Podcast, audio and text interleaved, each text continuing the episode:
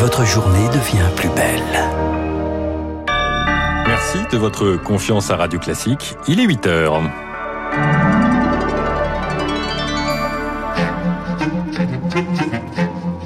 8h, 9h, la matinale de Radio Classique avec Augustin Lefebvre. Le pass sanitaire entre en scène aujourd'hui. Une semaine de rodage est prévue, mais ensuite il y aura des sanctions. On vous les détaille dans ce journal. Un rapport plus sévère que jamais. Le GIEC publie aujourd'hui ses prévisions. À trois mois de la COP26, il veut mettre la pression sur les États. Et puis les Jeux Olympiques de Tokyo, c'est terminé. Place à Paris 2024. Un événement sportif qui a été encore le terrain de jeu d'une bataille géopolitique. Radio Le journal présenté par Charles Bonner. Et si vous partez en vacances ce matin dans les gares, dans les aéroports, il faut penser à son billet, son masque et désormais à son passe sanitaire. Les premiers contrôles vont commencer dans la journée. Le ministre des Transports, Jean-Baptiste Djebari, sera présent gare de Lyon dans la matinée. Dans les gares, le personnel de la SNCF s'occupera notamment des vérifications. Lucille Bréau, ce ne sera pas automatique. Alors tous les voyageurs ne pourront pas être effectivement contrôlés avant de monter dans les trains. Les contrôles seront donc aléatoires mais tout de même massifs, prévient la SNCF lors de l'embarquement, à bord ou bien à l'arrivée. Concernés les trains longue distance, les TGV, Intercité, Ouigo. Ceux du quotidien, en revanche, TER, RER, sont exemptés. Dans les gares, la SNCF a mobilisé de nouveaux venus, les gilets bleus. Si votre passe est valide, ils vous donneront alors un bracelet, un peu comme dans les festivals, pour éviter les files d'attente à l'embarquement. À bord, ce sera le travail des contrôleurs, appuyés parfois d'agents de sûreté. Ils vérifieront juste la concordance en fait des noms entre le billet et le passe, pas la pièce d'identité. Si un passager n'a pas son passe à bord, ce sera 135 euros d'amende. Pour ce premier jour, la consigne, c'est quand même de ne pas forcer sur la verbalisation, mais de faire de la pédagogie. Lucille Bréau, le passe sanitaire, c'est donc une vaccination complète, une preuve que l'on a guéri du Covid ou un test négatif. Ces tests sont désormais valables 72 heures au lieu de 48, obligatoire dans les transports et à partir d'aujourd'hui dans les restaurants. Les gérants devront vérifier le passe avant de prendre la commande, y compris en terrasse. Et on commence déjà à s'organiser, Lodi Wilfried.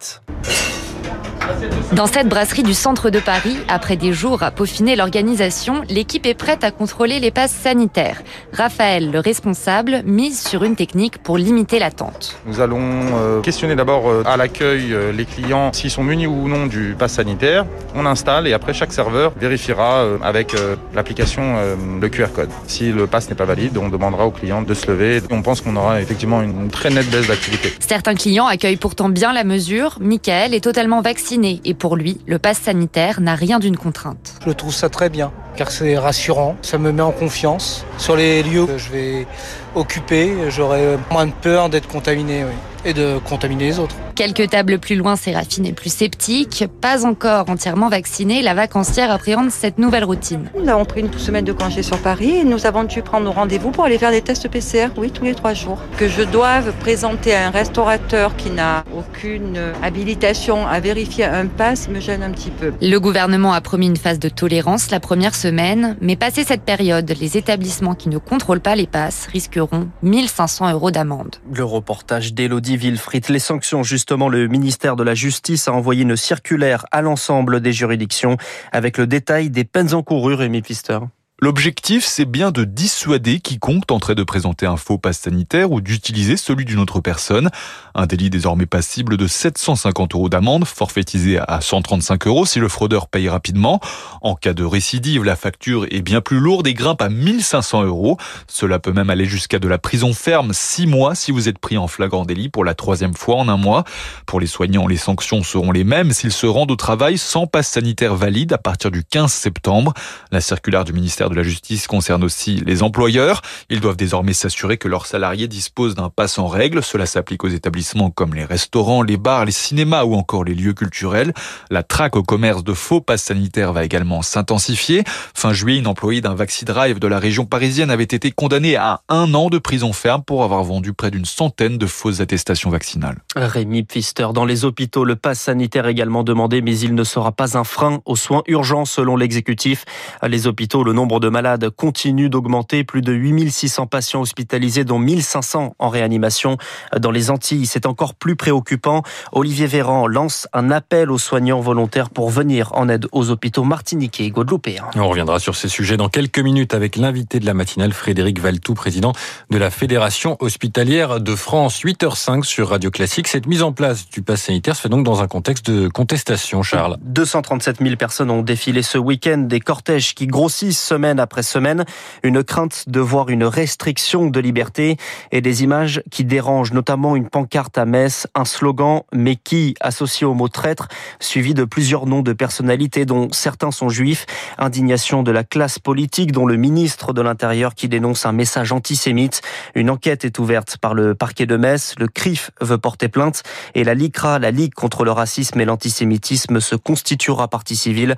Emmanuel Debonneau est le rédacteur en chef du droit de vivre, la revue de la LICRA il y avait quelque chose qui était frappant, sur lequel il faut alerter, euh, indépendamment euh, du mouvement de contestation. Cette pancarte, à nos yeux, dénuée d'ambiguïté dans son propos, était effectivement euh, antisémite. Ces faits semblent relativement isolés. L'émotion est là, les réactions sont là. Et je dirais que d'un point de vue républicain, c'est rassurant. Mais il faut rester extrêmement vigilant. Il faut toujours plus d'éducation et puis effectivement ne pas laisser passer ce type de dérive et utiliser pour cela les moyens de la justice. Propos recueillis par Juliette Pietraszewski.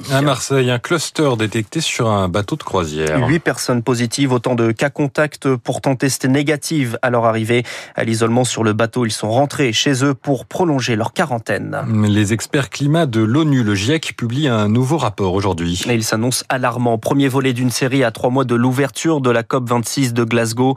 Un avertissement plus sévère que jamais, lance le président de cette COP. Les États sont donc sommés d'agir selon Aurore Mathieu du Raison Action Climat. Actuellement, avec les objectifs de réduction d'émissions qui ont été annoncés par les différents pays, on est sur une trajectoire de à peu près 3 degrés. Tout l'enjeu, c'est d'arriver à réduire cet écart pour pouvoir conserver cet objectif de 1,5 degré. La fenêtre d'opportunité se resserre. Les États doivent absolument augmenter leurs objectifs avant 2030 pour pouvoir avoir un impact sur les événements extrêmes à venir. Aurore Mathieu avec Léa Boutin-Rivière. Le rapport devrait également établir un lien entre réchauffement climatique et catastrophes naturelles. Les inondations meurtrières en début de mois en Allemagne et en Belgique ou les incendies actuellement.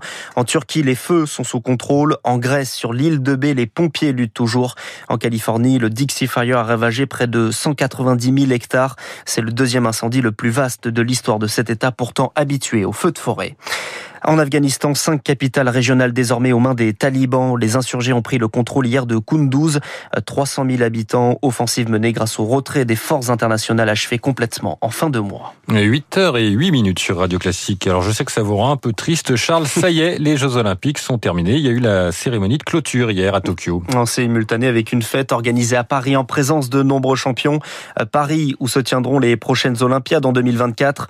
La France quitte le Japon avec 33 médailles dont 10 en or. Ils sont huitièmes au classement général, loin derrière les États-Unis, 113 médailles et la Chine, 88.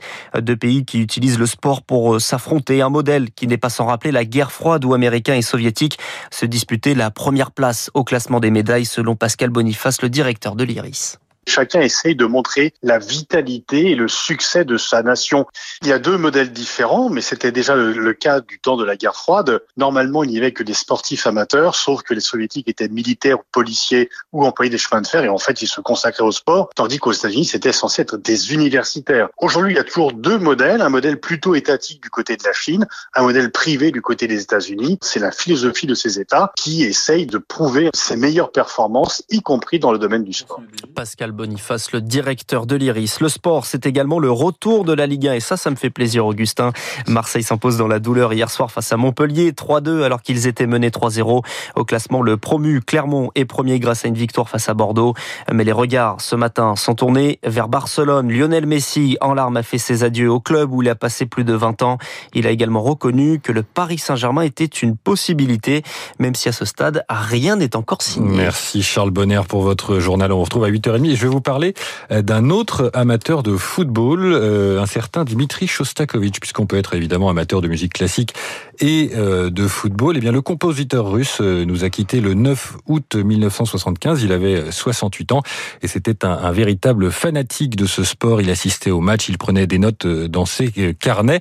Et on va écouter son premier concerto pour piano, un concerto dans lequel il tient lui-même le rôle du soliste, puisqu'il était également un pianiste accompli.